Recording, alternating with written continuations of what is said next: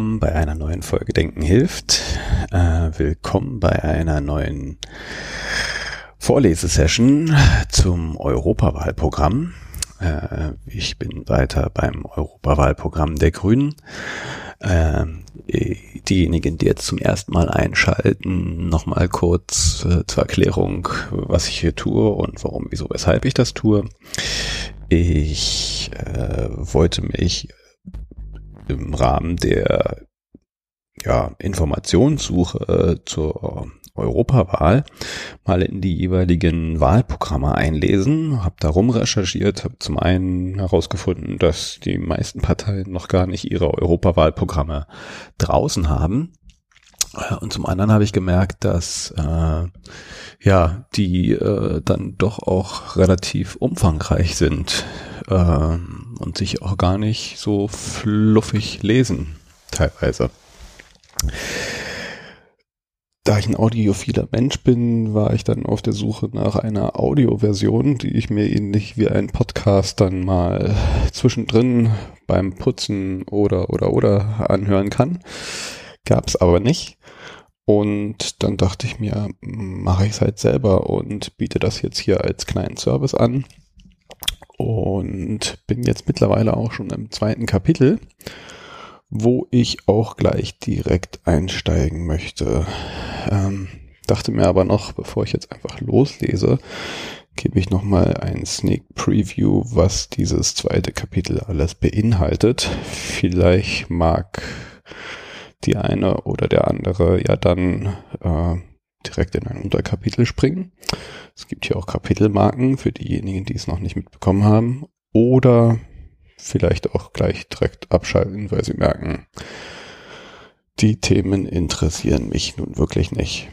Also das zweite Kapitel des Europawahlprogramms der Grünen geht um ähm, Wirtschaftswährung und Sozialunion.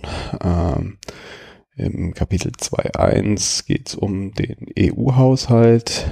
Äh, in 2.2 um Investitionen in Europas Zukunft. 2.3, ähm, wie die Eurozone vor künftigen Krisen geschützt werden soll. In 2.4, wie Steuersümpfe ausgetrocknet und Steuertrickserin das Handwerk gelegt werden soll. Und 2.5, wie Wettbewerb fair gestaltet werden soll. In 2.6 geht es um die soziale Sicherheit und in 2.7 um das mobile Arbeiten in Europa. Ähm, ich höre mir ja manchmal auch die Sachen nochmal an, die ich hier so einspreche. Ähm, ärgere mich dann immer über Verhaspler und äh, Fehler beim Vorlesen. Aber gut, das ist nun mal so. Was mir aufgefallen ist, ähm, dass ich das äh, ja, die, die gegenderten Worte äh, in dem Text einfach mal so äh, ohne diese kleine Pause, äh, die das äh, Sternchen hier beinhaltet, vorlese. Also bei mir wird dann alles weiblich, äh, weil ich das halt einfach äh, weglasse und wie das weibliche Wort lese. Äh, ich muss ehrlich sagen, mich stört's nicht nachdem Frauen sich über Jahrhunderte daran gewöhnen mussten, ähm, von der männlichen Form eines Wortes sich auch angesprochen zu fühlen, ähm, sollte es jetzt den Männern nicht so schwer fallen, sich vielleicht einfach von der weiblichen Form auch inkludiert zu fühlen. Also äh, all diejenigen, die das jetzt vielleicht hören und denken, huch, hier geht's ja nur um Frauen. Äh, nein, es geht um alle. Ich äh, lese nur nicht dieses kleine Sternchen äh, zwischen der männlichen und weiblichen Form und äh, werde das jetzt glaube ich auch nicht tun, weil ist mir zu anstrengend und äh, ich finde es eigentlich auch ganz gut, wenn alle mal sich auch äh, von der weiblichen Form angesprochen fühlen. gut, steigen wir ein noch einmal kurz husten und äh, einen Schluck trinken. Und los geht's. Äh, beziehungsweise zu viel versprochen. Ich äh, muss ja auch noch mal hinscrollen zum Kapitel. Das dürft ihr jetzt schön mit mir erleben. Jetzt bin ich da. Kapitel 2. Stärken, was uns zusammenhält, die Wirtschafts-, Währungs- und Sozialunion vertiefen. Jeder Europäerin soll sich frei entfalten können. Niemand wird zurückgelassen. Es geht fair und gerecht zu. Diesen Anspruch haben wir an Europa. Alles in allem hat die Europäische Union den Wohlstand auf dem Kontinent vergrößert. Aber Anspruch und Wirklichkeit passen nicht zusammen. Die Lebensverhältnisse zwischen den Mitgliedstaaten, zwischen Nord und Süd, Ost und West, klaffen auseinander. Genauso ist es innerhalb der einzelnen Länder. Und die ökonomische Globalisierung macht es immer schwieriger, soziale Gerechtigkeit zu organisieren. Etwa wenn große Konzerne versuchen, Staaten gegeneinander auszuspielen und die Länder in einem Wettbewerb um die niedrigsten Steuern und die niedrigsten Löhne geraten. Oder wenn Unternehmen und Vermögende sich ihrer Verantwortung für das Gemeinwesen mehr und mehr entziehen oder erst gar nicht stellen. Diese Situation wird nun noch verschärft, weil die Digitalisierung die Art, wie wir leben und arbeiten, radikal verändern wird. In den letzten Jahren und Jahrzehnten war in der Europäischen Union sowie in vielen Mitgliedstaaten die Auffassung vorherrschend, dass die Ökonomie Vorrang vor dem Politischen hat, dass Regeln und Eingriffe in den freien Markt schädlich sind, dass es nur vom Willen und Vermögen des Einzelnen abhängt, ob sie oder er glücklich wird. Diese Auffassung war blind für die gesellschaftlichen Voraussetzungen, die unsere Leben prägen und die es einigen schwerer und anderen leichter machen. In der Folge ist die Schere zwischen arm und reich weit auseinandergegangen. Vor allem die einseitige Sparpolitik während der Eurokrise hat in einigen Ländern eine ganze Generation ihrer Zukunft beraubt und die Europäische Union gespalten. Das ist ein ökonomisches, ein soziales Problem und ein demokratisches Problem. Zu viele leben in Armut, zu viele sind verunsichert, wenden sich enttäuscht ab, verabschieden sich aus der Gesellschaft. Wenn wir diese Probleme lösen und mehr Sicherheit, Perspektive und Vertrauen geben wollen, müssen wir europäisch handeln. Denn angesichts der globalen Herausforderungen, angesichts der international agierenden Konzerne, die Unternehmenssitze und Produktion je nach Steuer- und Lohnhöhe verlangen können, stoßen die Nationalstaaten an ihre Grenzen. Aber ein solidarisches Europa als gemeinsamer Wirtschaftsraum kann ihnen Paroli bieten und einen Rahmen setzen. Für eine europäische Politik brauchen wir aber einen anderen Geist. Politik muss wieder das Heft des Handelns aufnehmen. Und wir müssen für Wohlstand, Freiheit und Gerechtigkeit für alle kämpfen. Es gilt dafür Geld in die Hand zu nehmen. Nicht mehr ein Europa des Sparzwangs und der Neiddebatten, sondern eines, das in die Zukunft seiner Bürgerinnen und Bürger investiert. Die Europäische Union soll europäische öffentliche Güter, die für alle da sind, wie Klimaschutz, innere und äußere Sicherheit, Finanzstabilität, Forschung, eine europäische Infrastruktur für Kommunikation, Energie und Mobilität schaffen und durch gemeinsame Steuern solidarisch und gerecht finanzieren. Wenn die EU Steuerdumping entschlossen bekämpft, dann kann das dafür sorgen, dass auch die großen Unternehmen und alle Vermögenden ihren gerechten Beitrag zum Solidarsystem leisten.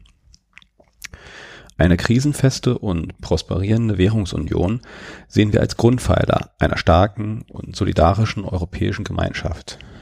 Daher möchten wir die Währungsunion so weiterentwickeln, dass weitere Krisen vermieden werden können und im Falle einer Krise trotzdem die nötigen Instrumente zur Stabilisierung der Wirtschaft einsatzbereit sind. Wir dürfen nicht wieder in eine Situation kommen, in der allein die Europäische Zentralbank ihrer Verantwortung für die Stabilisierung der Wirtschaft nachkommt. Der Binnenmarkt soll so ausgestaltet werden, dass er die Rechte von Umwelt, Verbraucherinnen und Arbeitnehmerinnen umfassend schützt. Europäischer Zusammenhalt heißt, allen Menschen in der EU soziale Rechte zu garantieren, sie überall durchzusetzen und einklagbar zu machen. Gerade Jugendliche brauchen eine Perspektive. Alle Menschen in der EU müssen sich auf faire Löhne und Arbeitsbedingungen, auf einen Schutz vor Armut und Ausbeutung verlassen können, gerade auch, wenn sie in unterschiedlichen Ländern leben und arbeiten. Durch die Einrichtung von Sonderwirtschaftszonen wird dieses Ziel konterkariert. Kapitel 2.1 EU-Haushalt neu aufstellen. Europa muss in allen Mitgliedstaaten spürbar sein. Aber Europa gibt es nicht umsonst. Daher ist für uns klar, je mehr Aufgaben wir auf die Ebene der Europäischen Union verlagern, umso mehr Mittel müssen auch bereitgestellt werden. Statt sich um die großen Zukunftsausgaben zu kümmern, achten die nationalen Regierungen im Wesentlichen darauf, dass sie den Anteil ihres Landes am gemeinsamen Budget wieder zurückerstattet bekommen. Dabei bieten gemeinsame Projekte, gemeinsame Beschaffung und das Zusammenlegen von 28 Behörden auch erhebliche Einsparpotenziale. Wir sprechen uns dafür aus, den EU-Haushalt deutlich zu vergrößern, damit zum Beispiel die Sozial- und Energieunion adäquat finanziert werden und automatische Stabilisatoren die Wirtschafts- und Währungsunion gegen Krisen absichern. Wir fordern einen EU-Haushalt in Höhe von 1,3 Prozent des europäischen Bruttoinlandsproduktes, damit die Europäische Union die ihre bereits heute übertragenen Aufgaben sachgerecht erfüllen kann. Wenn die europäische Ebene nach und nach mehr Verantwortung übernehmen soll, dann muss das Volumen des EU-Finanzrahmens entsprechend den zu erfüllenden Aufgaben wachsen. In dem Maße, wie die EU eigene Einnahmequellen erschließt, reduzieren sich die nationalen Beiträge. Der mehrjährige Finanzrahmen der EU sollte an die Legislaturperiode des Europäischen Parlaments angeglichen und nicht länger davon unabhängig in sieben Jahreszyklen verabschiedet werden. Wir wollen die gesamten Einnahmen und Ausgaben des mehrjährigen Finanzrahmens an übergeordneten Politikzielen und internationalen Vereinbarungen ausrichten, wie den Zielen der Vereinten Nationen für nachhaltige Entwicklung und dem Pariser Klimaabkommen. Mit einem verpflichtenden Nachhaltigkeitscheck wollen wir anhand von fest definierten Nachhaltigkeitskriterien die einzelnen Haushaltlinien daraufhin prüfen, ob sie einen Beitrag dazu leisten, diese Ziele zu erreichen. Ein erheblicher Teil des EU-Haushaltes muss für die aktive Bekämpfung der Klimakatastrophe reserviert werden und darf nicht in fossile Energien fließen.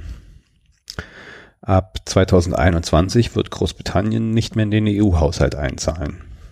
Die dadurch entstehende Gesamtlücke im EU-Haushalt in Höhe von mindestens 12 Milliarden Euro muss geschlossen werden. Auch Deutschland muss dafür seinen Anteil am EU-Budget angemessen erhöhen. Heute wird das Geld der EU oftmals falsch ausgegeben. So bildet im jetzigen EU-Haushalt die gemeinsame Agrarpolitik der EU den zweitgrößten Posten.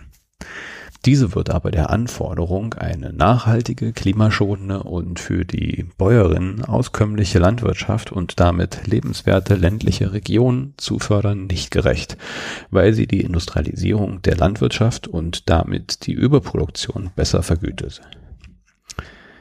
Die Agrargelder sollen konsequent nach dem Prinzip öffentliches Geld für öffentliche Leistung auf Klimaanpassung, Umweltschutz und Tierwohl umgestellt werden.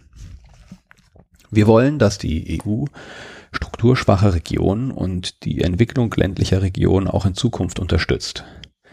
Ärmere Regionen wollen wir besonders fördern, um die Lebensverhältnisse der Menschen in Europa einander anzunähern. EU-Mittel wollen wir gezielter dort einsetzen, wo Zivilgesellschaft, Unternehmen und öffentliche Einrichtungen europäische Unterstützung brauchen. Für eine geschlechtergerechte Verteilung der Finanzmittel soll in Zukunft Gender Budgeting eingesetzt werden. Außerdem wollen wir die Vergabe öffentlicher Aufträge vereinfachen, gerade für Kommunen und für kleinere Projekte. Eigene Einnahmen stärken die EU. Mit Steuern kann man steuern. Und das wollen wir auch auf EU-Ebene tun. Statt einfach jeden Mitgliedstaat einen Scheck nach Brüssel schicken zu lassen, wer eine starke EU will, muss ihr auch eigene Einnahmen geben. Die Europäische Union soll dort besteuern, wo sie eine faire Besteuerung sicher, besser sicherstellen kann als die Mitgliedstaaten. Dies betrifft die Besteuerung von international tätigen Unternehmen, deren Wertschöpfung häufig immateriell ist und sich keinem Land zuordnen lässt. So schaffen es diese Unternehmen oft, sich der Besteuerung ganz zu entziehen. Wir wollen eine am Umsatz orientierte europäische Digitalsteuer rasch einführen, um das Steuerdumping digitaler Konzerne zu unterbinden. In Zukunft muss die Unternehmensbesteuerung dann alle Branchen und Unternehmen erfassen. Wir brauchen in einem ersten Schritt eine europaweit einheitliche, konsolidierte Bemessungsgrundlage für die Besteuerung von Unternehmen und im zweiten Schritt eine einheitliche europäische Unternehmenssteuer inklusive fairer Mindeststeuersätze, die für alle Unternehmen gleichermaßen gilt. Ein Anteil dieser Unternehmenssteuer wollen wir den europäischen Bürgerinnen zugutekommen lassen, denn Unternehmen erwirtschaften einen Teil ihrer Gewinne nur dank des europäischen Binnenmarkts. So schützen wir auch junge digitale Startups wie auch die lokal verwurzelte Wirtschaft vor unlauterem Wettbewerb der IT-Riesen. Um Steuerflucht durch Gewinnverlagerung in Steuersümpfe außerhalb der EU zu vermeiden, müssen wir darauf hinarbeiten, mit den wichtigsten Handelspartnern der EU die Bemessungsgrundlage für die Körperschaftssteuer gemeinsam zu konsolidieren. Sollte dies nicht gelingen, müssen auch unilaterale Unternehmenssteuersysteme der EU in Betracht gezogen werden, die sich nicht umgehen lassen. Auch CO2, Plastik und den spekulativen Handel mit Finanzprodukten können wir leichter in Europa besteuern und damit gleichzeitig die Einnahmen der Union verbessern. Mit der Finanztransaktionssteuer beteiligen wir Spekulanten an der Finanzierung des europäischen Gemeinwesens und wir beschränken den sinnlosen und gefährlichen Hochfrequenzhandel, der solide Unternehmen und unsere Altersvorsorge bedroht. Wer grün wählt, stimmt für einen leistungsfähigen EU-Haushalt für gemeinsame Aufgaben, starke eigene Einnahmen für eine handlungsfähige Union, eine Beteiligung des Finanzsektors und der digitalen Wirtschaft an der Finanzierung öffentlicher Aufgaben, die Einführung einer Finanztransaktionssteuer. Kapitel 2.2 In Europas Zukunft investieren. Die schwere Wirtschaftskrise Europas ist noch immer nicht vorbei. Ihre Folgen bestimmen nach wie vor den Alltag vieler Menschen. Mehr als 15 Millionen Europäerinnen sind arbeitslos. In Italien, Spanien und Griechenland finden vor allem viele Jugendliche keinen Job. Das Leben einer ganzen Generation wird von Arbeits- und Perspektivlosigkeit geprägt. Der harte Sparkurs als Konsequent aus der Finanz- und Eurokrise hat die Lebensbedingungen vieler Menschen massiv verschlechtert, die Krise in vielen Ländern verlängert und vertieft und das Vertrauen in die EU unterminiert. Wir haben diese einseitige Sparpolitik vorangetrieben, von Merkel und den europäischen Konservativen immer abgelehnt. Nun ist es Zeit für einen grundlegenden Kurswechsel. Wir wollen massiv in Europas Zukunft investieren, vor allem in Klimaschutz, erneuerbare Energien, alternative Verkehrskonzepte und die ökologische Landwirtschaft. Wir Grünen denken Klimaschutz, Gerechtigkeit und Freiheit in Europa zusammen. Sozial- und wirtschaftspolitische Maßnahmen müssen mit der ökologischen Modernisierung der Industriegesellschaft verbunden werden. Unser Konzept des Green New Deal wollen wir dafür weiterentwickeln mit einem eigenen Haushalt für den Euro, der stabilisiert und investiert. Neue Investitionen zum Beispiel in Klimaschutz, öffentliche Daseinsvorsorge und Bildung schaffen Arbeitsplätze und wirtschaftliche Perspektive für viele Menschen in Europa. Das ist die Voraussetzung für Wohlstand und Lebensqualität auch in der Zukunft. Durch die Finanz- und Eurokrise sind sowohl öffentliche als auch private Investitionen stark zurückgegangen. Bei den öffentlichen Investitionen haben wir in Europa noch nicht einmal das Vorkrisenniveau wieder erreicht. Es ist ein Investitionsstau von erheblichem Umfang entstanden. Auch die EU 2020 Ziele sind noch lange nicht erreicht. So fehlen allein bei den Ausgaben für Forschung und Entwicklung noch über 100 Milliarden Euro jährlich. Wir brauchen ein soziales Europa, das die soziale Sicherheit erhöht und Abstiegsängste vermindert. Dazu brauchen wir europäische Investitionen, die überall in Europa wirken und insbesondere den Menschen in den strukturschwachen Regionen neue Perspektiven eröffnen und sie vor neuen Krisen schützen. Um den Investitionsstau aufzulösen, müssen wir die Rahmenbedingungen für nationale Ausgaben so gestalten, dass notwendige und nachhaltige Investitionen stärker möglich sind. Die Europäische Kommission hat hier in den letzten Jahren richtigerweise die Spielräume für solche Investitionen erweitert. Darüber hinaus wollen wir, dass die Anreize für staatliche Investitionen im Rahmen des Stabilitäts- und Wachstumspakts verbessert werden, zum Beispiel indem Investitionsausgaben bei der Berechnung der Defizitquoten ähnlich wie private Investitionen über mehrere Jahre abgeschrieben werden können. Damit stärken wir öffentliche Investitionen gerade in Zeiten des wirtschaftlichen Abschwungs. Auch die privaten Investitionen sind zu niedrig und müssen gesteigert werden. Die Europäische Investitionsbank leistet hier gute Arbeit bei der Finanzierung von kleinen Unternehmen und Startups in Europa. Wir wollen sie weiter stärken. Der Europäische Investitionsfonds für strategische Investitionen wurde vorübergehend zur Krisenbewältigung geschaffen. Wir wollen ihn dauerhaft fortführen, anstatt ihn wie ursprünglich geplant 2020 zu beenden. Allerdings muss er sich neu ausrichten. Bislang wurden Mittel aus anderen bewährten Programmen abgezogen. Das Geld kam häufig nicht dort an, wo es am nötigsten gebraucht wird. Finanzierte Projekte waren nicht zusätzlich, sondern wären auch ohne den Europäischen Fonds für strategische Investitionen zustande gekommen. Zahlreiche Investitionen waren nicht nachhaltig im Sinne der Ziele für eine nachhaltige Entwicklung der UN. Wir wollen, dass alle geförderten Investitionen zusätzlich sind und sich strikt an Klimaschutz, Ressourceneffizienz und Kreislaufwirtschaft ausrichten. Die Mitgliedstaaten sollen das Eigenkapital der Europäischen Investitionsbank erhöhen, damit diese den Fonds weiterführen kann. Klimaschutz, der Ausbau erneuerbarer Energien, innere wie äußere Sicherheit, Finanzstabilität, Forschung zu nachhaltigen Zukunftstechnologien, eine europäische Infrastruktur für Kommunikation, Energie und Mobilität, soziale Absicherung, dies sind europäische Gemeingüter, in die wir auch europäisch investieren sollen, wollen. So können wir die Energiewende in ganz Europa nur dann vorantreiben und das Klima schützen, wenn wir in die Vernetzung der bestehenden Stromnetze investieren und ein europäisches Netz schaffen, denn nur so kann Windenergie von den Niederlanden nach Österreich und Solarenergie von Spanien nach Polen transportiert werden. Europa soll verbinden. An der Grenze aber endet die Bahnfahrt manchmal abrupt und es wird kompliziert. Mit einem europäischen Bahnnetz verbinden wir die Menschen von Neapel bis Tallinn. Während das Internet weltweit läuft, wird in Europa die digitale Infrastruktur des 21. Jahrhunderts noch immer in nationalen Grenzen geplant und gebaut. Das ist anachronistisch. Wir wollen in der ganzen Europäischen Union schnelles Internet schaffen. Und bei der Forschung zu neuen Technologien, wie zum Beispiel der künstlichen Intelligenz, können wir nur gemeinsam erfolgreich sein. Die innere Sicherheit Europas lässt sich am besten gemeinsam gewährleisten.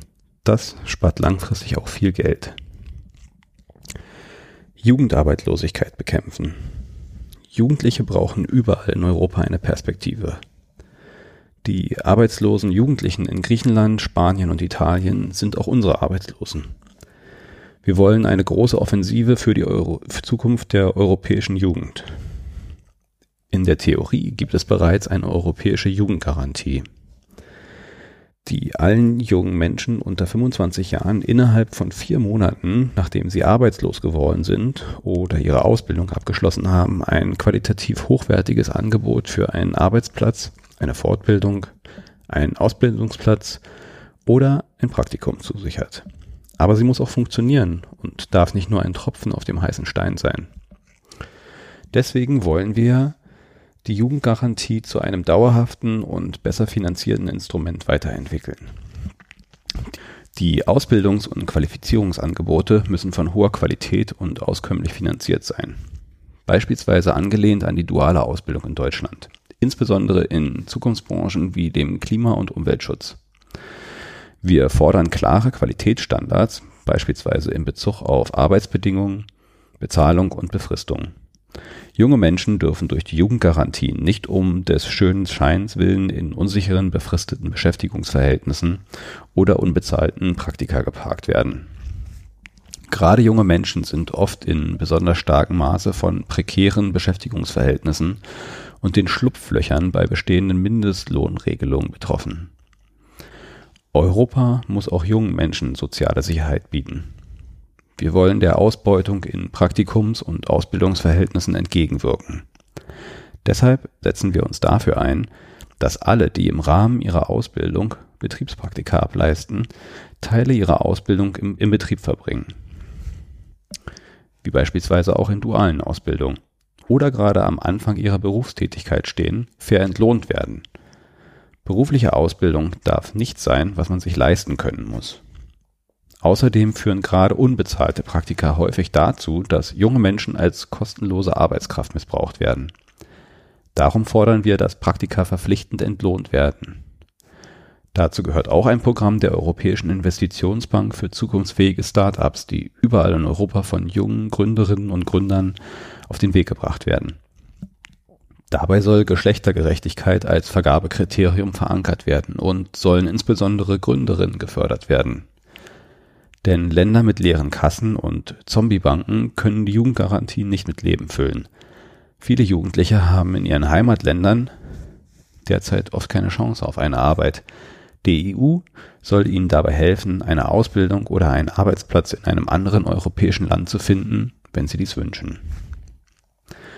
Wer grün wählt, stimmt für Investitionen in Europas Infrastruktur, Klimaschutz, erneuerbaren Energien und emissionsfreie Mobilität. Die Stärkung von Gründerinnen, den Kampf gegen die Jugendarbeitslosigkeit, Ausbildung und Praktika mit fairer Bezahlung. Kapitel 2.3 Die Eurozone vor künftigen Krisen schützen. Der Euro ist unsere gemeinsame Währung. Er wurde eingeführt, um Wohlstand zu schaffen und dazu beizutragen, dass Europa noch enger zusammenwächst, auch in unserem Alltag. Vieles davon hat der Euro bereits eingelöst. Wo er versagt hat, liegt das an den Konstruktionsfehlern der Währungsunion. Wir stehen zum Euro, doch wir wollen die Währungsunion besser machen. Gerade die deutsche Bundesregierung hat das immer wieder verhindert. Wir wollen die Zeit der Flickschusterei überwinden und einen Euro schaffen, der die Europäerinnen zusammenführt. Dieses Versprechen wurde in der Vergangenheit zu oft nicht eingelöst. Mit einer harten und übertriebenen Sparpolitik wurden Finanz- und Eurokrise unnötig verlängert. Gleichzeitig haben sich die Staats- und Regierungschefinnen und allen voran die Bundesregierung einen schlanken Fuß gemacht und viel zu sehr auf die Europäische Zentralbank vertraut, die mit ihren niedrigen Zinsen und weitreichenden Maßnahmen die Kohle aus den Feuer holen musste. Das darf nicht so bleiben. Denn ein Exportland wie Deutschland, das am meisten vom Euro profitiert und in dem Millionen von Arbeitsplätzen von einer stabilen Währung abhängig sind, kann sich nicht damit zufrieden geben, wenn wir einen Haushalt mit schwarzer Null vorlegen, anderswo aber die Jugendarbeitslosigkeit steigt. Es liegt in unserem eigenen Interesse, dass sich alle Mitgliedstaaten gut entwickeln und jungen Menschen eine Zukunftsperspektive bietet. Das schließt ein, mehr als bisher auf Zusammenhalt und Solidarität in der Eurozone zu setzen. Eine stabile und demokratische Währungsunion hat drei wesentliche Elemente. Erstens müssen wir in europäische Gemeingüter investieren und durch ihre Finanzierung wirtschaftlichen Krisen entgegenwirken. Zweitens wollen wir die Bankenunion vollenden, damit einige verantwortungslose Banken nie wieder die ganze Währung gefährden können. Und drittens wollen wir die wichtigen Entscheidungen aus den Hinterzimmern holen und demokratischer Kontrolle unterwerfen. Euro stabilisieren. Alle Mitgliedstaaten müssen mehr gemeinsame Verantwortung für die Stabilität des Euro übernehmen. Die Europäische Zentralbank ist dafür nicht allein verantwortlich. Dafür braucht es eine gemeinsame Haushaltspolitik in der Eurozone und der EU, da die Krise gezeigt hat, dass nationale Fiskalpolitik allein zu Schieflagen und unnötig langen Krisen führt. Selbst bei Mitgliedstaaten, die sich wie Spanien und Irland immer an die Regeln hielten. Außerdem braucht es ein Instrument, das im Abschwung die Abwärtsdynamik abfedert. In seiner heutigen Form kann der EU-Haushalt diese Funktion eines automatischen Stabilisators in einer Konjunkturkrise aber nicht erfüllen. Wir möchten dafür die Instrumente schaffen, bevor es zu einer Krise kommt. Deshalb schaffen wir einen eigenen Haushalt für den Euro, der stabilisiert und investiert. Dieser Haushalt ist für alle Länder der Eurozone gedacht und für alle anderen EU-Mitgliedsländer offen. Wer sich über die Bekämpfung von Steuerbetrug und eine gemeinsame Körperschaftssteuer an den Einnahmen des Haushalts beteiligt, macht mit. Der eigene Haushalt für den Euro, der stabilisiert und investiert, sollte im Rahmen der EU-Finanzen verankert sein, sodass das Europäische Parlament bei der Aufstellung und Kontrolle gleichberechtigt mitentscheidet. Kernaufgabe des Haushalts für den Euro ist die Finanzierung von europäischen Gemeingütern und Investitionen. Er speist sich aus konjunkturabhängigen Einnahmen, wie einer gemeinsamen Unternehmenssteuer sowie dem Kampf gegen aggressive Steuervermeidung und Steuerhinterziehung. Dadurch wirkt er stabilisierend. Die Mitgliedstaaten werden im Abschwung entlastet, da sie dann weniger einzahlen müssen, profitieren aber trotzdem von den Ausgaben. Das ist gelebte europäische Solidarität und stabilisiert die gesamte EU. Um die entsprechende Wirkung zu entfalten, bedarf es einer relevanten Größenordnung. Wir streben daher mittelfristig einen Umfang von mindestens einem Prozent des gemeinsamen BIP an. Der Umfang muss über die Zeit und mit den dorthin übertragenen Aufgaben nach und nach größer werden. Dabei handelt es sich nicht um eine neue Aufgabe, die durch zusätzliche Steuern finanziert werden, sondern um eine Verlagerung der Finanzierung von solchen Gemeingütern und Investitionen in die ökologische und soziale Modernisierung, die auf europäischer Ebene effektiver durchgeführt werden können. Unser Ziel ist, dass perspektivisch alle EU-Mitgliedstaaten von der Funktion eines automatischen Stabilisators profitieren können. Der eigene Haushalt für den Euro, der stabilisiert und investiert, ist für uns nur eine Zwischenlösung, um in Richtung eines stärkeren, stärker EU-eigenfinanzierten EU-Haushalts zu gelangen, der die EU noch stärker zu einer politischen und sozialen Union macht. Der Weg dahin ist wegen des Einstimmigkeitsprinzips schwer und lang. Deswegen gehen wir mit dem eigenen Haushalt für den Euro, der stabilisiert und investiert, den ersten Schritt mit denjenigen, die bereit sind, mitzumachen. Wir warten, dass durch die Sogwirkung der gemeinsam finanzierten öffentlichen Güter sich auch die heutigen Nicht-Euro-Länder diesem Instrument schnell anschließen indem sie sich dem gemeinsamen Kampf gegen aggressive Steuervermeidung und Steuerbetrug anschließen und sich an der gemeinsamen Unternehmenssteuer beteiligen. Wir befürworten eine Euro-Heranführungshilfe für Nicht-Euro-Staaten zur Unterstützung von Reformen. Alle den Euro betreffenden Entscheidungen haben auch unmittelbare Auswirkungen auf Nicht-Euro-Staaten. Deshalb müssen neue Instrumente für alle EU-Staaten konzipiert sein oder Nicht-Euro-Staaten zur Teilnahme an weiteren Reformen ermutigen. Auf- und Abschwung verteilen sich über die Mitgliedstaaten unterschiedlich. Um diese unterschiedlichen Auswirkungen auszugleichen, reichen nationale und geldpolitische Maßnahmen nicht aus. Europa braucht neue Strukturen, um mit diesen Schieflagen künftig besser umgehen zu können. Der oben beschriebene Haushalt für den Euro ist dafür das beste Instrument und wir fordern dies als ersten Schritt. Eine europäische Arbeitslosenversicherung würde die ausgleichende und stabilisierende Wirkung des Haushalts für den Euro noch verstärken. Wir wollen daher als zweiten Schritt eine Rückversicherung der nationalen Arbeitslosenversicherung einführen. Wir setzen uns des Weiteren für eine europäische Basis-Arbeitslosenversicherung ein, die durch die nationalen Sicherungssysteme ergänzt werden soll. Wir sind uns aber bewusst, dass die Einführung einer solchen europäischen Arbeitslosenversicherung eher ein mittelfristiges Projekt ist. In der Eurokrise hat der Internationale Währungsfonds im Rahmen der sogenannten Troika stark eingegriffen. Die Troika hat umfassende Anpassungsprogramme in den Programmländern durchgedrückt mit starken sozialen Verwerfungen. Das Handeln der Troika hat in vielen Programmländern das Vertrauen in die europäische Demokratie beschädigt. Deswegen wollen wir, dass Europa seine Krisen künftig allein nach eigenen Regeln demokratischer und transparenter löst.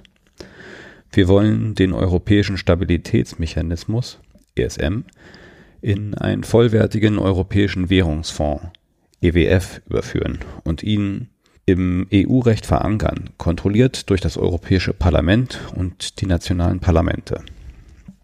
Das Europäische Parlament soll das Recht auf Information, Kontrolle und Miternennung der Direktorin bzw. des Direktors des Europäischen Währungsfonds erhalten. Die Entscheidungen über längerfristige Kredite aus dem Europäischen Währungsfonds würden aber trotzdem weiterhin bei den nationalen Parlamenten liegen, solange das Geld dafür auch aus den nationalen Haushalten kommt. Um zu verhindern, dass ein Land plötzlich durch Spekulation in eine tiefe Krise schlittert, braucht der EWF zusätzlich eine Möglichkeit zur schnellen Reaktion. Dafür soll er kurzfristig Kredite bereitstellen können, die bereits vor einer möglichen Krise präventiv wirken. Diese präventiven Kredite schützen Mitgliedstaaten davor, Opfer rein finanzmarktgetriebener Effekte zu werden. Eingriffe in die wirtschaftspolitische Souveränität der Mitgliedstaaten sind hierfür nicht erforderlich. Im Fall einer Krise darf es nicht wieder zu einer massiven Sparpolitik kommen, die ein Land in die soziale Krise stürzt und die Wirtschaftsleistung abwirkt. Neben Auflagen zur Modernisierung der Strukturen muss die Kreditvergabe an ein Land in Not diese Grundsätze beachten. Das Kaputtsparen ganzer Volkswirtschaften lehnen wir ab. Hohe Staatsschulden, das Risiko steigender Finanzlasten und unverantwortliche Regierungspolitik sind ein großes Risiko für die Stabilität unserer Währung.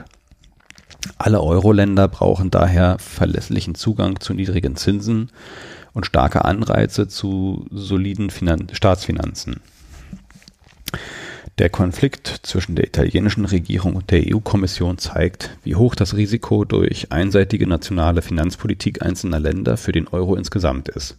Daher wollen wir, ähnlich wie ursprünglich vom Sachverständigenrat vorgeschlagen, einen Altschuldentilgungsfonds einrichten, in den die Altschulden eines Landes eingebracht werden, die 60 Prozent des BIP übersteigen. Wer sich an die gemeinsam vereinbarten europäischen Finanzregeln hält, soll im Gegenzug von niedrigen Zinsen für die Abbezahlung der Schulden im Altschuldentilgungsfonds profitieren. So vereinen wir europäische Solidarität und Solidität. Probleme nicht zu Lasten der Gemeinschaft lösen. Zu einem krisenfesten Euro gehört auch, dass sich alle EU-Mitgliedstaaten an die gemeinsamen Regeln halten Egal, ob es um Haushaltsdefizite oder Leistungsbilanzüberschüsse geht. Die deutsche Bundesregierung kritisiert gerne andere Länder, verstößt aber mit einem hohen Leistungsbilanzüberschuss, das heißt, Deutschland exportiert mehr als es importiert, seit Jahren selbst gegen europäische Regeln. Leistungsbilanzungleichgewichte müssen effektiv begrenzt werden, um die Entstehung möglicher Krisen frühzeitig vorzubeugen. Die Sanktionierbarkeit von Defiziten und Leistungsüberschüssen müssen einander angeglichen werden. Das bedeutet, dass sich auch Überschussländer wie Deutschland aktiv an der Vermeidung von außenwirtschaftlichen Ungleichgewichten beteiligen müssen. Dies kann sowohl durch Lohnsteigerung als auch über erhöhte öffentliche und private Investitionen erfolgen. Damit stärken wir den gemeinsamen Währungsraum, die Arbeitnehmerinnen in Deutschland und die inländische Digital-, Verkehrs- und Bildungsinfrastruktur. Bankenunion vollenden für mehr Sicherheit. Ein krisenfester Euro bedeutet auch, dass keine Bank mehr die Stabilität unserer gemeinsamen Währung gefährden können darf. Mit der gemeinsamen Bankenaufsicht bei der Europäischen Zentralbank, mit den neuen Abwechslungsregeln, die die Gläubiger der Banken jetzt eigentlich zur Kasse bitten und mit dem gemeinsamen Abwicklungsmechanismus ist der Einstieg in die Bankenunion geschafft. Doch einige Elemente fehlen noch immer, damit die neuen Regeln wirksam angewandt werden können. Erstens dürfen Banken nicht mehr zulasten der Steuerzahler gerettet werden. Dafür braucht der gemeinsame Abwechslungsfonds eine Letztsicherung über den Europäischen Währungsfonds. So wird verhindert, dass er sich im Krisenfall als zu klein erweist. Die Letztsicherung soll als Kreditlinie gestaltet werden, die nach der Krise von den Banken zurückbezahlt wird. So wird gewährleistet, dass nicht doch wieder die Steuerzahler einspringen müssen. Zweitens muss ein Euro überall gleich sicher sein, egal ob er ein, bei einem niederländischen oder einer slowenischen Bank angelegt ist. Sonst verstärkt sich jede Krise selbst, weil Kundinnen im Krisenfall um ihr Erspartes bangen müssen und ihr Geld abziehen. Deshalb brauchen wir eine gemeinsame europäische Einlagensicherung. Sie soll das Sie soll als Rückversicherung ausgestaltet sein, damit die europäische Sicherung erst eingreift, wenn die nationale überfordert ist. Deutschen Sparkassen und Genossenschaftsbanken können so weiter auf ihre bewährten Institutssicherungssysteme setzen. Es ist richtig, uns in Europa gemeinsam gegen Risiken zu versichern, weil nur Europa das überhaupt leisten kann. Allerdings müssen wir auch die Risiken der Banken in allen Euro-Ländern abgebaut werden. Auch Staatsanleihen dürfen sich nicht länger nur in den Banken des jeweiligen Landes konzentrieren. Sonst führt die Krise eines Landes immer zur Krise seiner Banken. Die Regulierung der Banken als Konsequenz aus der Krise ist auch noch immer nicht abgeschlossen. Wir setzen uns für die Erhöhung der risikoungewichteten Eigenkapitalquoten auf 10 Prozent ein. Bei den Banken muss eine feste Schuldenbremse, Leverage Ratio, gelten, damit sich Risiken nicht künstlich kleinrechnen können. Außerdem sollen Großbanken ihr Handelsgeschäft von ihrem Kredit- und Einlagengeschäft trennen. Unterschiedliche Geschäftsmodelle wollen wir nach Risiko und Komplexität unterschiedlich behandeln. Die Aufsicht über kleine Banken wollen wir entbürokratisieren, um sie im Wettbewerb nicht zu benachteiligen. Die ähnlichen, aber jeweils leicht unterschiedlichen Regeln für Banken, Versicherungen und Fonds wollen wir in einem europäischen Finanzmarktgesetzbuch zusammenfassen und vereinfachen, um unfairen Wettbewerb zu verhindern. Europolitik raus aus den Hinterzimmern rein ins Parlament. Die gemeinsame Währung ist so wichtig für alle Europäer, dass über sie demokratisch entschieden werden muss. Das Europäische Parlament ist der Ort dafür. Keine wichtige Weichenstellung sollte ohne seine Zustimmung erfolgen. Ausführendes Organ und Dreh- und Angelpunkt der gemeinsamen Wirtschaftspolitik ist und bleibt die vom Parlament legitimierte Europäische Kommission. Wir wollen, dass die zuständige Kommissarin für Wirtschaft und Finanzen auch Vorsitzende der Eurogruppe wird. Mit dem Euro ist ein Europa der mehreren Geschwindigkeiten im Moment Realität. Aber damit wollen wir uns nicht abfinden. Der Euro ist die Währung der Europäischen Union. Mit dem Vertrag von Lissabon haben sich alle EU-Mitgliedstaaten bis auf Dänemark und Großbritannien zur Einführung des Euro verpflichtet, sobald sie die Euro-Kriterien erfüllen. Bereits heute sind alle EU-Staaten über den EU-Binnenmarkt sehr eng miteinander verflochten. Alle den Euro betreffenden Entscheidungen haben auch unmittelbare Auswirkungen auf Nicht-Euro-Staaten. Neue Instrumente sollten daher für alle Mitgliedstaaten konzipiert sein und Nicht-Euro-Staaten zur Teilnahme an weiteren Reformen ermutigt werden, so wie dies etwa schon heute beim EU-Investitionsfonds oder der Bankenunion der Fall ist. Wer grün wählt, stimmt für einen krisenfesteren Euro und einen demokratisch kontrollierten europäischen Währungsfonds, ein Haushalt für den Euro zur Finanzierung gemeinsamer Aufgaben, die Vollendung der Bankenunion. Kapitel 2.4 Steuersümpfe austrocknen, Steuertrickserinnen das Handwerk legen. Unser europäisches Sozialmodell braucht eine ausreichende Finanzierung. Fehlt es den Staaten an Steuereinnahmen, werden öffentliche Leistungen gekürzt und die Infrastruktur wird vernachlässigt. Wir wollen, dass Finanzierung gerecht ist. Starke Schultern sollen auch mehr beitragen. Der gemeinsame Binnenmarkt ist ohne Frage eine wirtschaftliche Erfolgsgeschichte. Doch er lädt wegen seiner Lücken in der Steuerpolitik, die nach wie vor in der primären Hoheit der Mitgliedstaaten liegt, zur Steuervermeidung ein. Großunternehmen können derzeit überall in Europa ihre Produkte verkaufen und gleichzeitig nur im Land mit den niedrigsten Steuern ihre Gewinne versteuern. Dabei verabschieden sich gerade große Unternehmen, die Rekordgewinne erzielen, aus der gesellschaftlichen Solidarität. Das schädigt unser Gemeinwesen und alle ehrlichen Steuerzahlerinnen. Kleine und mittlere Unternehmen können ihre Gewinne nicht verlagern und zahlen die vollen Steuern. Sie haben damit einen Nachteil im Wettbewerb den Konzernen. Wir wollen deshalb, dass Großunternehmen genauso wie kleine Handwerksbetriebe ihre Steuern da zahlen, wo sie ihre Gewinne erwirtschaften. Dafür wollen wir beherzt gegen Steuerdumping vorgehen. Steuerdumping beenden. Einige Mitgliedstaaten haben es zu ihrem Geschäftsmodell gemacht, sich gegenüber dem Rest der EU durch niedrige Steuersätze oder großzügige Ausnahmen attraktiv für Unternehmen zu machen. Die einzigen, die davon langfristig profitieren, sind internationale Unternehmen, die damit ihre Renditen steigern.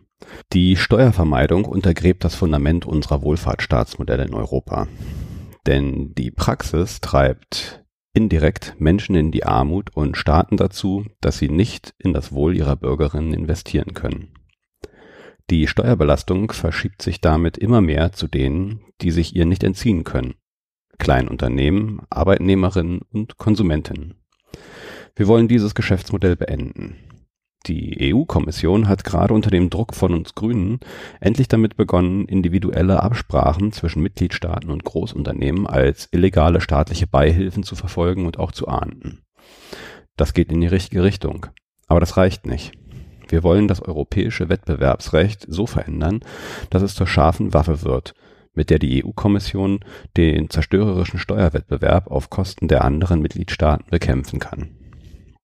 Große Unternehmen verlagern zudem ihre Gewinne mit Buchungstricks in Niedrigsteuerländer. Sie nutzen die gute Infrastruktur eines Landes, tragen aber nicht zu ihrer Finanzierung bei.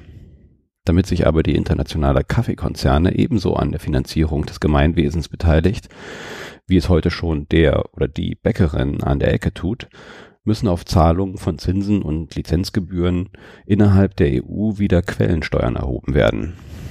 Dafür ist die entsprechende EU-Richtlinie zu ändern. Dann lohnen sich solche Tricks für die Unternehmen nicht mehr.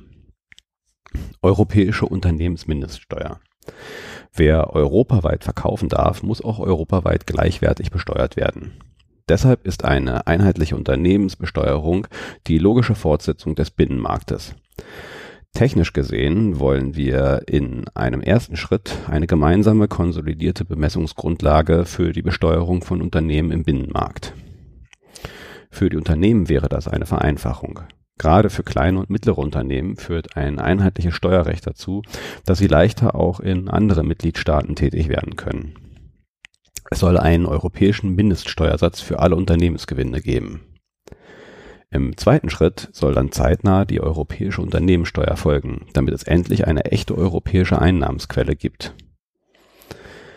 Ein Teil der Einnahmen aus dem Mindeststeuersatz soll direkt in den Haushalt fließen. Die Mitgliedstaaten können und sollen Steuersätze festlegen, die über dem Mindeststeuersatz liegen. Die Einnahmen daraus fließen in ihre nationalen bzw. kommunalen Haushalte. In Deutschland werden wir darauf achten, dass diese Reform nicht zulasten von Städten und Gemeinden geht. Längst überfällig ist, dass alle Großunternehmen öffentlich machen müssen, in welchem Land sie ihre Umsätze machen, wo ihre Gewinne anfallen und wie viel Steuern sie darauf zahlen. Dann fällt sofort auf, wenn ein Konzern seine Umsätze in Deutschland erzielt, aber seine Gewinne in einem Steuersumpf verschiebt, um darauf möglichst wenig Steuern zu zahlen. Transparenz ist eines der wirksamsten Mittel gegen Steuervermeidung. Die deutsche Bundesregierung und Finanzminister Scholz blockieren diese Transparenz aber in Europa. Dadurch ermöglichen sie Großunternehmen die Steuervermeidung erst. Steuerhinterziehung und Geldwäsche bekämpfen. Mit der Abschaffung des Bankgeheimnisses und der Einführung eines internationalen automatischen Informationsaustauschs wurde ein entscheidender Sieg gegen Steuerhinterziehung erzielt. Auch das Transparenzregister der EU für Unternehmen ist ein großer grüner Erfolg gegen kriminelle Geldgeschäfte. Doch selbst in Europa habert die Umsetzung. Die Eigentümer vieler Unternehmen sind immer noch nicht transparent. Gerade Immobilien müssten der Spekulation durch kriminelles Geld europaweit entzogen werden. Die EU-Kommission schätzt, dass Europas ehrliche Steuerzahlerinnen jedes Jahr um mindestens 50 Milliarden Euro durch Steuerbetrüger bei der Mehrwertsteuer geprellt werden.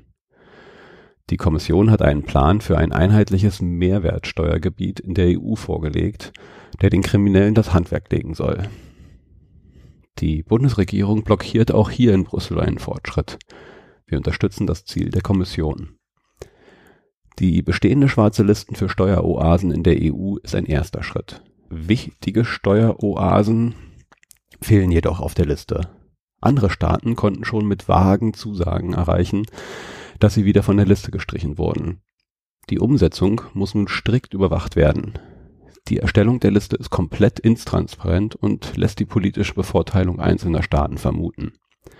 Wir wollen eine echte schwarze Liste mit klaren Kriterien anstatt Absprachen im Hinterzimmer. Ein Eintrag in der Liste muss Konsequenzen haben. Banken, Kanzleien, Unternehmen dürfen dann keine Geschäfte in diesen Ländern mehr machen und Verstöße dagegen müssen sanktioniert werden. Unser Ziel ist es, dass korrupte Individuen und ihr Kapital sich in der EU nicht länger verstecken können. Beim Kauf von teuren Wohnungen, Luxusautos, Yachten und dergleichen soll wie in Großbritannien kontrolliert werden können, ob das Vermögen auf legalem Weg erworben wurde. Die EU sollte öfter Sanktionen gegen korrupte Individuen aus Drittstaaten verhängen und ihnen die Einreise und den Aufenthalt in der EU verweigern. Aufenthaltsgenehmigungen und Staatsbürgerschaften sollten die Mitgliedstaaten nach fairen Verfahren vergeben und nicht als goldene Visa an Kriminelle verkaufen können. Europa handlungsfähig machen. Die Einstimmigkeit in Steuerfragen verhindert, dass die EU gegen Steuervermeidung vorgeht.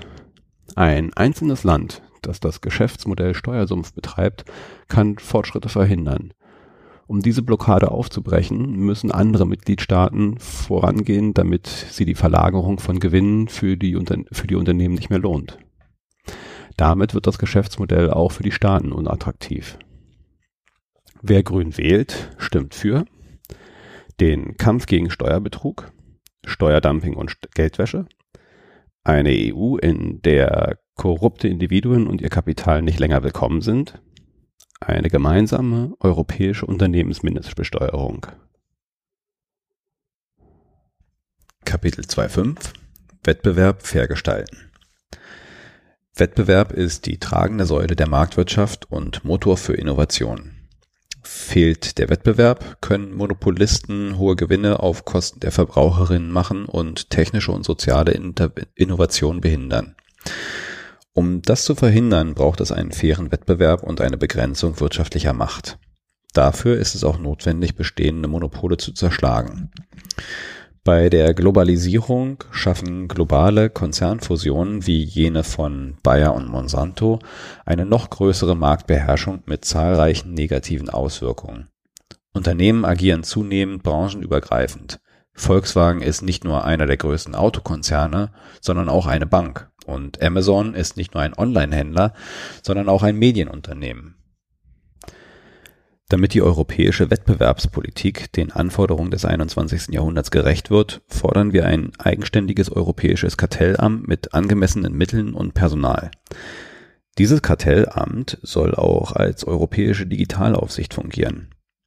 Die Marktmacht der großen Digitalkonzerne wollen wir so gemeinsam kontrollieren und begrenzen. Wir möchten, dass das europäische Wettbewerbsrecht bei außereuropäischen Fusionen auch die Auswirkungen auf den globalen Markt ins Auge fasst und sich nicht nur auf den europäischen Markt beschränkt. Wir wollen erreichen, dass bei der Kontrolle von Fusionen auch wettbewerbsfremde Faktoren berücksichtigt werden. Die Fusion von Bayer und Monsanto ist nicht nur für den Wettbewerb problematisch. Sie hat auch negative Auswirkungen auf den Umweltschutz. Heute aber muss man Unternehmen mit einer marktbeherrschenden Stellung nachweisen, dass sie diese missbrauchen. Das ist in der Regel nicht zu beweisen. Wir treten daher dafür ein, dass man Unternehmen auch unabhängig von einem nachgewiesenen Missbrauch aufspalten kann, wenn ihre Marktmacht zu groß wird. Digitale Geschäftsmodelle und die sogenannte Plattformökonomie stellen uns vor neue Herausforderungen. Google und Facebook beherrschen den Markt für Online-Werbung und können kleinen Unternehmen die Bedingungen diktieren. Amazon kann hohe Gebühren von kleinen Unternehmen verlangen, die gezwungen sind, ihre Produkte auf der Plattform anzubieten, um Käuferinnen zu finden. Wir wollen diese Unternehmen streng regulieren. Wenn sie andere Firmen den Zugang zu ihren Plattformen verwehren oder absurde Konditionen verlangen, müssen die Wettbewerbshüterinnen dagegen vorgehen. Vermietungsplattformen für Ferienwohnungen wie Airbnb unterlaufen gesetzliche Regulierungen der Städte und Bundesländer und berufen sich dabei auf die Regeln des europäischen Binnenmarktes. Gegen die Städte, die versuchen, Wohnraum vor Spekulation zu schützen, haben diese Plattformen sogar Beschwerde bei der EU-Kommission eingelegt. Es kann nicht sein, dass diese Online-Plattformen die Entscheidungsmacht der Städte und Bundesländer aushebeln. Die EU-Kommission ist gefordert sicherzustellen, dass diese Plattformen bei der Regulierung von Ferienwohnungen endlich mitwirken müssen. Facebook hat als soziales Netzwerk ein Monopol geschaffen. Kein anderes Unternehmen kann erfolgreich ein soziales Netzwerk betreiben, weil es davon lebt, dass viele andere Menschen es ebenfalls nutzen. Mit dem Zukauf von Instagram und WhatsApp hat Facebook seine Monopolstellung ausgeweitet. Um für mehr Wettbewerb zu sorgen, wollen wir diese Unternehmen wieder aufspalten. Wer von Facebook zu einem anderen sozialen Netzwerk wechseln will, muss zudem seine Daten einfach und schnell mitnehmen können. Die Lohnungleichheit ist nicht nur in Deutschland, sondern auch in der Gesamt-EU beträchtlich. Extrem ungleiche materielle Verhältnisse sind eine Mitursache für Populismus, Autoritarismus und für soziale Unruhe. Neben Lohndumping und Steuerbetrugsverhinderung fordern wir daher die Prüfung eines verbindlich maximalen Abstands zwischen dem höchsten und niedrigsten Gehalt in einem Unternehmen. Dafür möchten wir eine vielfältig besetzte Kommission einsetzen. Neben der Verhinderung von Monopolismus bedeutet fairer Wettbewerb aber auch, sich nicht durch Niedriglöhne und Sozialabbau Wettbewerbsvorteile auf Kosten anderer zu verschaffen. Gerade Deutschland hat dieses Wettbewerbsmodell in den letzten Jahren auf Kosten des eigenen sozialen Zusammenhalts wie auch seiner europäischen Nachbarn betrieben. Es ist nicht zuletzt auch solche Politik, die Menschen in die Fänge nationalistischer Scheinalternativen treibt. Stattdessen brauchen wir dringend echte Alternativen, die Europa als solidarische Sozialunion definieren, als eine Gemeinschaft, die sich geschlossen gegen das ökonomische Ausspielen des einen gegen den anderen stellt. Wer grün wählt, stimmt für ein starkes europäisches Kartellamt, die Kontrolle digitaler Marktmacht, die Zerschlagung des Facebook-Imperiums, eine Kommission, die die europaweite Einführung eines maximalen Abstands zwischen dem höchsten und dem niedrigsten Gehalt in einem Unternehmen prüft, den sogenannten Lohnhebel. Kapitel 2.6 Soziale Sicherheit garantieren. Wir stehen für ein soziales und gerechtes Europa, in dem alle Menschen gleiche Chancen haben, an der Gesellschaft teilzuhaben. Derzeit ist dieses Ziel noch nicht erreicht. Es bestehen weitreichende wirtschaftliche Freiheiten im Binnenmarkt. Gemeinsame Arbeits- und Sozialstandards sind hingegen unterentwickelt. Deshalb wird die EU häufig als Bedrohung für soziale Sicherheit gesehen. Zu Unrecht. Tatsächlich ist es so, dass die Nationalstaaten die Kompetenz für die soziale Sicherheitssysteme wie Rente, Gesundheit, Pflege oder Grundsicherung haben. Doch an einer Stelle kann die europäische Ebene schon heute handeln. Sie kann gemeinsame Mindeststandards schaffen und grenzüberschreitendes Arbeiten sozial absichern. Soziale Grundrechte für Europas Bürgerinnen garantieren. In der EU sollten alle Menschen ein würdevolles Leben führen können. Deshalb ist die Bekämpfung von Armut, sozialer Ausgrenzung und Diskriminierung essentiell. Verlässliche soziale Rechte sind die Voraussetzung für das Binnenmarkt für, dafür, dass Binnenmarkt und Währungsunion im Interesse der Menschen wirken. Die in der Europäischen Grundrechtecharta verankerten sozialen Rechte müssen als Grundrechte aller EU-Bürgerinnen gegenüber den Mitgliedstaaten vor dem Europäischen Gerichtshof einklagbar sein. So können zum Beispiel Arbeitslose, denen das Recht auf Vermittlung in Arbeit verweigert wird, sich dagegen zur Wehr setzen. Arbeitnehmerinnen, die keinen angemessenen Urlaub oder Ruhepausen bekommen, erhalten Beistand von der EU und Bürgerinnen können gegen ihr Land klagen, wenn ihnen aufgrund eines miserablen nationalen Gesundheitssystems das in der EU-Grundrechtecharta verbriefte Recht auf medizinische Versorgung verwehrt wird. So wird die Europäische Union zu einem Garanten für, Sozi für soziale Rechte. Wir fordern außerdem, dass das EU-Recht den sozialen Rechten und den Arbeitnehmerinnenrechten mindestens den gleichen Stellenwert einräumt wie den wirtschaftlichen Freiheiten des Binnenmarkts, wie beispielsweise der Dienstleistungsfreiheit. Damit der Europäische Gerichtshof bei Entscheidungen zum Binnenmarkt Arbeitnehmerrechte nicht den wirtschaftlichen Freiheiten unterordnet, müssen die entsprechenden Gesetze angepasst werden betriebliche Mitbestimmung in ganz Europa sichern. Die Freizügigkeit in Europa darf nicht dazu führen, dass Unternehmen dort ihren Firmensitz einrichten, wo die niedrigsten Standards in der Mitbestimmung von Arbeitnehmerinnen gelten. Deshalb wollen wir die europäischen Betriebsräte und ihre Mitbestimmungsrechte stärken und beispielsweise eine Parität von Arbeitnehmerinnen und Arbeitgeberinnen an e- Entscheidungen in allen Unternehmen mit mehr als 1000 Angestellten über die Grenzen der Mitgliedstaaten hinweg nach dem Vorbild Sloweniens durchsetzen. Wir wollen starke europäische Gewerkschaften. Grünes Ziel ist darüber hinaus, dass die freie gewerkschaftliche Betätigung entsprechend dem Kernarbeitsnormen der ILO in allen Unternehmen in Europa garantiert wird. Soziale Mindeststandards in ganz Europa. Allen Menschen in Europa wollen wir ein würdevolles Existenzminimum garantieren. Dafür braucht es einen europäischen Rahmen für eine Grundsicherung in allen Mitgliedstaaten. Die EU muss gemeinsam mit den Mitgliedstaaten wirkungsvolle Maßnahmen gegen die gegen Kinderarmut entwickeln. Wir wollen, dass kein Kind in der EU in Armut, Armut lesen muss. Wir machen uns stark für eine europäische Grundsicherungsrichtlinie, die soziale Mindeststandards für jedes Land festlegt, angepasst an die jeweilige ökonomische Situation. Die Mitgliedstaaten sind natürlich angehalten, höhere Standards zu behalten oder neue zu schaffen. Das gleiche gilt für die nationalen Grundgesundheitssysteme. Auch hier braucht es einen Mindestversorgungsstandard in allen Ländern. Jeder, jede Europäer, Europäerin muss sich darauf verlassen können, bei Krankheit oder Pflegebedürftigkeit gut versorgt zu werden. Der Ausschluss von Bevölkerungsgruppen vom Zugang zum Gesundheitswesen ist deshalb zu sanktionieren. Wir streiten dafür, dass nationale Gesundheitssysteme als Teil der sozialen Daseinsvorsorge nicht durch die Hintertür über das europäische Wettbewerbsrecht ausgehöhlt werden.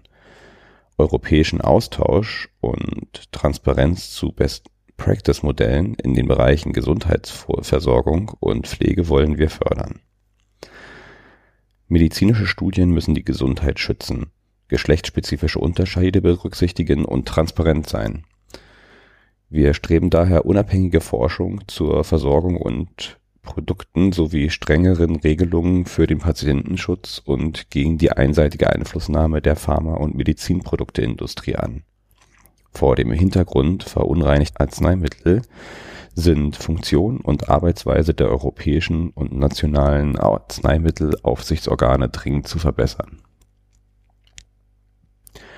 Auch bei der Altersvorsorge kann Europa Standards setzen die Kommission hat zum Beispiel einen Vorschlag für ein europaweites privates Altersvorsorgeprodukt in Klammern PEPP e gemacht.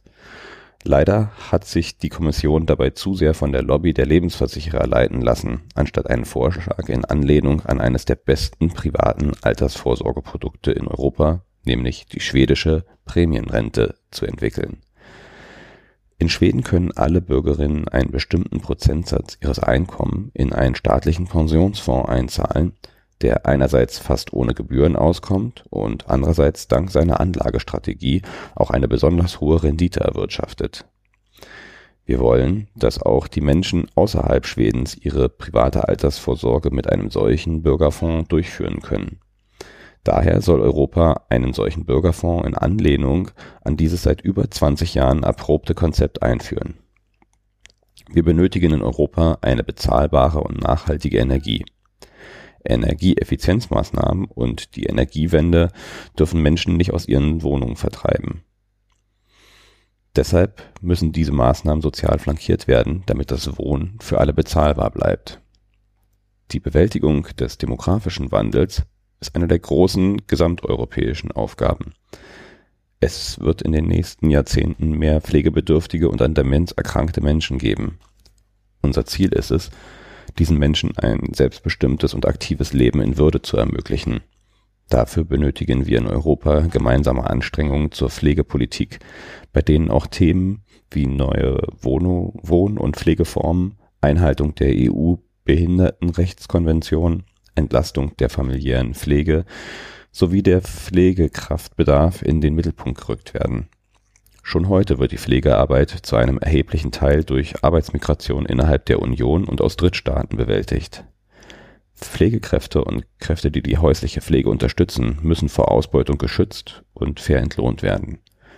Die Abwerbung von Pflegekräften darf nicht dazu führen, dass der Pflegekräftemangel in ärmere Mitgliedstaaten exportiert wird.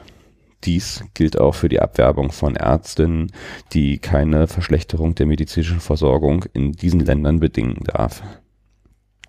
Umweltbelastung wie Lärm, Luftschadstoffe und Rückstände in Trinkwasser und Nahrungsmitteln bedrohen die menschliche Gesundheit. Wir setzen uns dafür ein, dass das Vorsorgeprinzip in allen Bereichen, die die menschliche Gesundheit betreffen, uneingeschränkt zur Anwendung gelangt. Prävention statt Repression. Cannabis europaweit legalisieren. Wir setzen uns für eine europäische Drogenpolitik ein, die auf Prävention statt Repression setzt, sowie auf Hilfe und Entkriminalisierung statt Verbote. Anstelle der gescheiterten Verbotspolitik fordern wir langfristig eine an den tatsächlichen gesundheitlichen Risiken orientierte Regulierung von Drogen. Dazu gehört für uns zum Beispiel die europaweite Legalisierung und kontrollierte Abgabe von Cannabis Pauschale Verbote neuer psychoaktiver Substanzen lehnen wir ab. Stattdessen wollen wir Zulassungsvorschriften auf der Grundlage von Risikobewertung und einem strengen Jugend und Verbraucherinnenschutz. Die Europäische Union soll dazu beitragen, dass überall in Europa ein gut ausgebautes Angebot zur gesundheitlichen Versorgung von abhängigen oder suchtgefährdeten Menschen besteht. Erfolgreiche Ansätze wie Inhaltsstoffanalysen illegaler Drogen Substitutionsprogramme, Konsumräume und Programme zur Originalstoffabgabe und andere Maßnahmen zur Schadensminimierung sollen in allen EU-Mitgliedstaaten verfügbar werden. Wir wollen, dass die Hersteller und Anbieter von gesundheitsgefährdenden Produkten stärker verpflichtet werden, Jugend- und Verbraucherinnenschutz sicherzustellen. Bei der Tabakprävention hat die EU durch Warnhinweise und andere Maßnahmen neue Maßstäbe gesetzt. Dies hat zu einem Rückgang des Tabakkonsums etwa bei Jugendlichen in Deutschland beigetragen. Gesundheitsgefährdende Marketingstrategien der Alkohol- und Tabakindustrie wollen wir in Europa konsequent zurückdrängen. Dazu gehört, dass Außenwerbung und Kinowerbung für Drogen komplett abgeschafft wird wir setzen uns für eine Angleichung der Besteuerung von Tabakerhitzern und Zigaretten sowie höhere Mindeststeuern und eine einheitliche Besteuerung alkoholischer Produkte ein. Auch Marketingstrategien für Medikamente müssen kritisch überprüft werden Zudem fordern wir eine europaweite Strategie zur wirksamen Prävention von nicht substanzgebundenen Abhängigkeitserkrankungen, wie beispielsweise der Spielsucht oder dem problematischen Konsum einzelner Internetanwendungen. Ihnen muss zum Beispiel mit Hinweisen zum sachgerechten Umgang und Maßnahmen zur Steigerung der Medienkompetenz begegnet werden. Bei allen Maßnahmen ist zudem die Selbstbestimmung der Menschen zu respektieren statt sie zu entrechten oder zu kriminalisieren. Mindestlöhne in ganz Europa, gleicher Lohn für gleiche Arbeit. Alle Menschen sollen von ihrer Arbeit gut leben können. Die Mindestlöhne, die in den EU-Mitgliedstaaten derzeit gezahlt werden, variieren jedoch stark und nicht alle Mitgliedsländer haben einen Mindestlohn. Um Lohndumping in der EU zu Lasten der Arbeitnehmerinnen zu verhindern, setzen wir uns daher für eine Mindestlohnrichtlinie ein, die allen Arbeitnehmerinnen in der EU entsprechend den Lebenshaltungskosten des jeweiligen Landes eine, ein auskömmliches Einkommen garantiert. Damit leisten die Arbeitgeberinnen auch einen Beitrag zur Angleichung der Lebensverhältnisse in der EU. Außerdem fordern wir konkrete Maßnahmen gegen die geschlechterspezifische Entgeltungleichheit wie beispielsweise die Einführung einer europäischen Entgelttransparenzrichtlinie. Viele Arbeiterinnen aus Osteuropa werden in deutschen Betrieben, zum Beispiel in der Fleischindustrie, durch Subunternehmer mittels Werkverträgen zu niedrigen Löhnen und unwürdigen Bedingungen beschäftigt. Osteuropäische Haushaltshilfen müssen häufig rund um die Uhr verfügbar sein. Wir wollen die Einrichtung von Beratungsangeboten in den Heimatländern fördern. Wir wollen die Integrationsangebote, zum Beispiel Sprachkurse, die mit Mitteln des Europäischen Sozialfonds finanziert werden, auch für Arbeitnehmerinnen aus der EU und deren Angehörige eröffnen. Dazu zählt die aktive Förderung der Kinder von zugezogenen Arbeitnehmerinnen. Die in der neuen Entsenderichtlinie vorgesehene Regelung, dass Unterbringungsbedingungen für entsandte Arbeitnehmer angemessen und im Einklang mit den nationalen Vorschriften stehen sollen, muss mit einem wirksamen Sanktionsrahmen versehen werden. Die Entsenderichtlinie war ein wichtiger grüner Teilerfolg, um den Grundsatz gleicher Lohn für gleiche Arbeit in Europa durchzusetzen. Für die Umsetzung braucht es aber mehr staatliche Kontrollen. Außerdem müssen auch in andere Länder entsandte Lkw-Fahrerinnen dringend in die Entsenderichtlinie aufgenommen und umfassend geschützt werden. Bislang sorgen aber Konservative, Liberale und Sozialdemokraten in den Europaparlamenten dafür, dass ihnen soziale Rechte auf angemessene Bezahlung und Ruhepausen weiterhin verwehrt werden. Diskriminierung am Arbeitsplatz bekämpfen. Alle Europäerinnen haben das Recht auf Gleichbehandlung. Leider ist das für viele Menschen am Arbeitsplatz noch keine Realität. Diskriminierung aufgrund des Geschlechts, des Alters, einer Behinderung, der ethnischen Herkunft oder Rasse, der Religion, der sexuellen Orientierung und weiterer Merkmale ist weiterhin Realität. Die EU hat im Kampf gegen unfaire Behandlung bereits viel erreicht. Wir stehen für einen weiteren Ausbau von Initiativen gegen Diskriminierung am Arbeitsplatz, um allen Menschen Gleichbehandlung zu garantieren. Die Rechtsprechung des Europäischen Gerichtshofs gegen die Diskriminierung an von Religionsgemeinschaften und anderen Tendenzbetrieben angebotenen Arbeitsplätzen muss in nationales Recht umgesetzt werden. Wer grün wählt, stimmt für. Einklagbare soziale Grundrechte, eine Grundsicherung für alle Menschen in der EU, die e europaweite Legalisierung von Cannabis, europaweite Mindestlöhne. Kapitel 2.7 Mobil arbeiten in Europa. Freizügigkeit sozial ausgestalten. Alle EU-Europäerinnen haben das Recht, sich in der EU frei zu bewegen, ihren Wohn- und Arbeitsplatz frei zu wählen. Freizügigkeit ist Kern des europäischen Projektes. Das Steuer- und Sozialversicherungsrecht muss so gestaltet werden, dass es mobile Arbeitnehmerinnen stärkt. Eine Arbeitnehmerin, die sich für eine Arbeit in einem anderen Land entscheidet, darf deshalb keine Nachteile erleiden Bestehende Versicherungslücken für Grenzpendlerinnen müssen geschlossen werden. Die Anerkennung von Bildungs und Berufsabschlüssen innerhalb Europas muss weiter verbessert werden. Gleiches gilt auch für die Anerkennung von ausländischen Beschlüssen. Noch immer ist es oftmals schwer, bürokratisch und langwierig im Nicht-EU-Ausland erworbene Abschlüsse und Qualifizierungen anerkennen zu lassen Daher wollen wir die Arbeitnehmerinnenfreizügigkeit auch für Migrantinnen aus Drittstaaten innerhalb der EU stärken. Wir wollen die Beratung von Arbeitnehmerinnen aus anderen EU-Mitgliedstaaten vor Ort verbessern und die EU-Beratungsstellen ausbauen. So bauen wir Hürden für Mobilität in Europa ab.